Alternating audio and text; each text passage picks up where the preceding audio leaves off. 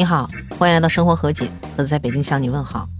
我不知道你有没有这种感觉，现在汽车的功能是越来越多了，而这些功能最主要的目的，其实就是为了让大家的生活更加方便，驾驶更加轻松。但是与此同时，因为操作不当或者一些机械故障，这些功能有可能把驾驶员推向危险的边缘。而在下面这个新闻里，就是因为定速巡航出现了故障，所以在高速上上演了现实版的生死时速。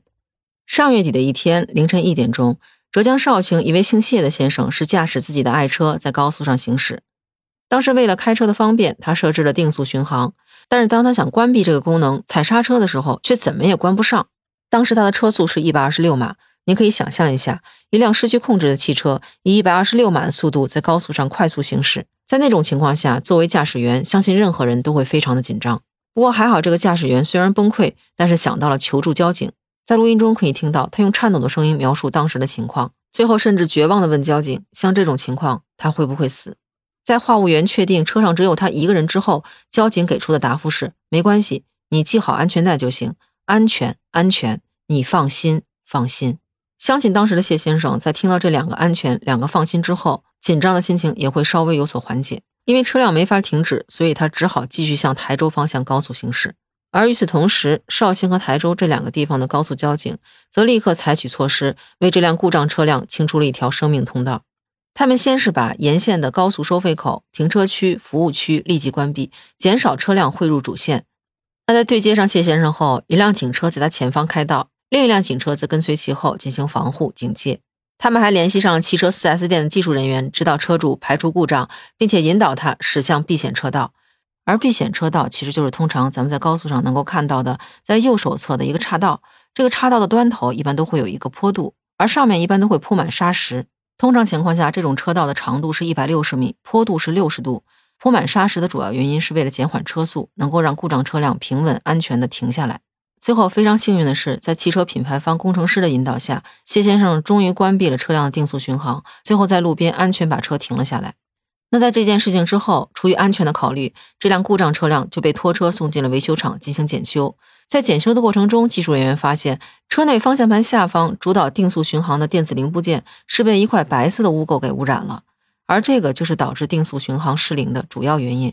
知道这个情况后，车主谢先生才想起来，原来十几天前他自己买了一杯奶茶，准备在车上喝，结果不小心把奶茶打翻到了方向盘上。车主是以为把表面擦干净就可以了，结果没想到有一部分流到了里面。他说这辆车他是二零一六年买的，在六年间他行驶了十八万公里，这期间车子没有发生过任何故障。结果没想到因为打翻一次奶茶，差点让自己丧了命。因为涉及到咱们大家的出行安全，所以消息一经报道就引起了很多网友的关注。有网友在评论区纷纷猜测这个故障车辆到底是哪个品牌、哪个型号的车辆。有些人因为之前也看过类似的新闻，所以至今为止，即使自己的车上有定速巡航这个功能，也不敢使用，生怕有一天出现问题。也有人说，千万不能在车上乱吃乱喝了，这样太危险了。还有的网友对这个车主表示佩服，觉得他还是非常冷静，能把这件事处理成这样，已经是相当不错了。甚至有的网友评论说，真的不敢开车，主要原因是觉得自己心理素质和应变能力实在是不太行。像这位车主已经算是很不错了，声音都已经开始发颤了，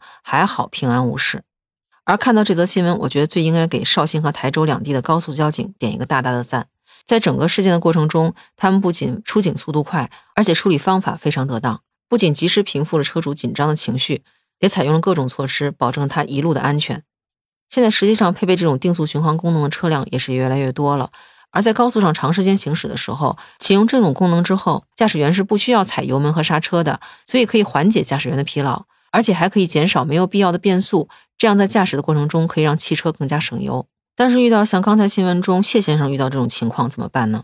那在报道中，交警是建议驾驶员在这种情况下一定要保持冷静，第一步要打开双闪，可以长按喇叭提醒周围车辆注意，并且可以尝试推空挡、关引擎、踩刹车。拉手刹这些办法来尝试让车辆停止。那如果上面这些办法都没有效果的话，驾驶员一定要立刻报警。另外，在平时驾驶的过程中，驾驶员一定要提高安全的意识，注意车内的保洁，防止像谢先生这种情况，让外部的污染物渗进车内，影响汽车电子零部件的正常使用。那说到这儿，作为一个驾驶技术一般的老司机，我只能表示自己和之前的一位网友观点比较相同。因为之前看到了太多关于这方面事故的新闻，造成我对这些自动化功能缺乏信任，所以在开车的时候也很少去使用它们。但在我的朋友当中，确实有不少人非常喜欢这些高新科技所带来的便捷，在他们买车的时候也会考虑买自动化功能比较多的车型。那不知道您对这方面是怎样一个观点？您是和我一样持保守的态度呢，还是和我朋友一样觉得这方面的功能非常好用，所以在买车的时候也倾向于自动化功能比较多的车型呢？欢迎在评论区告诉我。当然，如果您喜欢我的节目的话，欢迎点赞，也欢迎订阅、评价我的专辑。那在最后，非常感谢给我之前的节目点赞和评论的朋友们，您的支持让我的坚持更有意义。如果您想加入听友群的话，也欢迎在那个绿色可以聊天的软件中搜索“盒子”的拼音八八六八八，就可以找到我了。期待和您以另外一种方式聊天。那这期咱们就聊到这儿，下期见，拜拜。